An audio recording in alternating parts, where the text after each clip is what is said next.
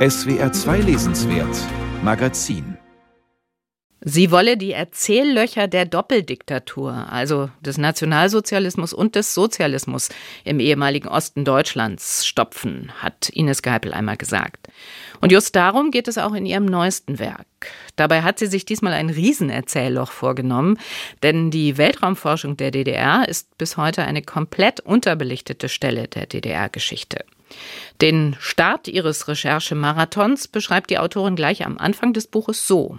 Ines Geipel liest selbst. Der April vor drei Jahren war heiß. Der Freiburger Lesesaal eine Eisbox. Ich hatte Socken dabei. Auf der Ausgabentheke lag mein Aktenberg. Der Mann, der ihn mir rüberschob, lächelte mir sanftmütig zu. Ich zog den Stapel zu mir. War das der Anfang? Schon länger hatte ich einen Begriff in meinem Kopf. Militärisch-industrieller Komplex, auch MIG genannt. Zu DDR-Zeiten haben wir oft Witze darüber gemacht. Kamen wir an einer Russenkaserne vorbei, sagten wir Mick. Roch es irgendwie silber nach Strahlen, hieß es Mick. Gesperrte Gelände, schwarze Löcher des Systems, das war Mick. Worum es sich dabei handelte? Wen hätten wir fragen sollen?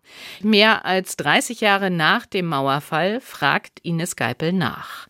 In Schöner neuer Himmel sucht sie nach dem, was die DDR-Nomenklatura jahrzehntelang sorgfältig geheim gehalten hat und stellt fest, die, die die Sportler und Sportlerinnen mit fragwürdigen Dopingsubstanzen zu Spitzenleistungen bringen wollten und die, deren Ziel es war, den perfekten Körper für die Hochleistungsperformance im Weltall zu schaffen, haben nicht nur gemeinsame Sache gemacht, sie hatten auch tatsächlich ein gemeinsames Ziel. Und wenn man ihr zuhört, merkt man sofort, bei der Recherche zur DDR-Weltraumforschung ist sie genauso engagiert wie in ihrem bisherigen Kampf gegen das Staatsdoping. Man wollte die Beherrschung des Weltraums und damit ja auch die Unterwerfung. Und das sollte geschehen. Das war das Konzept, einen nicht mehr organbezogenen Körper zu entwickeln. Auf 246 Seiten und mit knapp 500 Quellenangaben schildert die Autorin die Kooperation zwischen dem militärisch-industriellen Komplex der Sowjetunion und dem der DDR. Detailliert und mit vielen Rückgriffen auf die Biopolitik der Sowjetunion beschreibt sie, wie aus dieser Kooperation die DDR-Kosmosforschung mit ihrem Körperprojekt entstanden ist. Das war kein Start vom Nullpunkt aus, aber einer, der die geheime Staatsforschung für den Kosmos in eine neue Ära katapultierte, auch in Sachen Biopolitik. Dabei ist der Körper unter der Diktatur eine extreme Exposition, eine Kampfstätte und ein Exerzierplatz.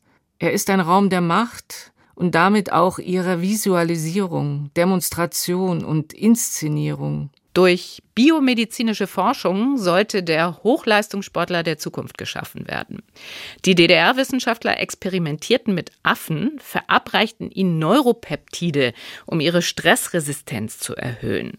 Oder sie setzten Versuchsmenschen zum Beispiel extremen Beschleunigungen aus, um zu überprüfen, wie der menschliche Organismus darauf reagiert. Ähnlich wie in ihrem letzten Buch Umkämpfte Zone gelingt es Ines Geipel auch diesmal persönliche Erfahrungen geschickt mit den historisch-politischen Entwicklungen der DDR zu verweben. In ihrer Mischung aus Essay, Erzählung und Sachbuch tritt als Protagonist ein gewisser Jakob in Erscheinung.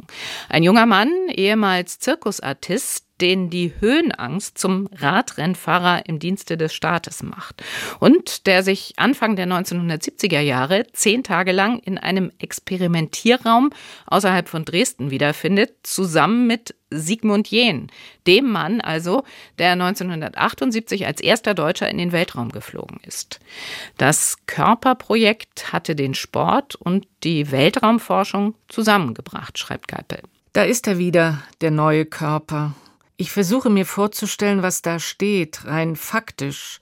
Überwindung des organbezogenen Denkens, Umwelt-Mensch-Systeme, Beherrschung des außerirdischen Raumes, Jakob, der als Ines Geipel ihn das erste Mal im Januar 2018 trifft, unter der Baseballkappe kein einziges Haar, keine einzige Wimper und keine Augenbraue mehr hat, bittet sie herauszufinden, was da damals außerhalb von Dresden mit ihm und seinem Körper gemacht wurde. Statt auf präzise Informationen stößt Ines Geipel bei ihrer Recherche in den Akten auf anonyme Kodierungen, die rein gar nichts darüber aussagen, was der Person Jakob genau widerfahren ist.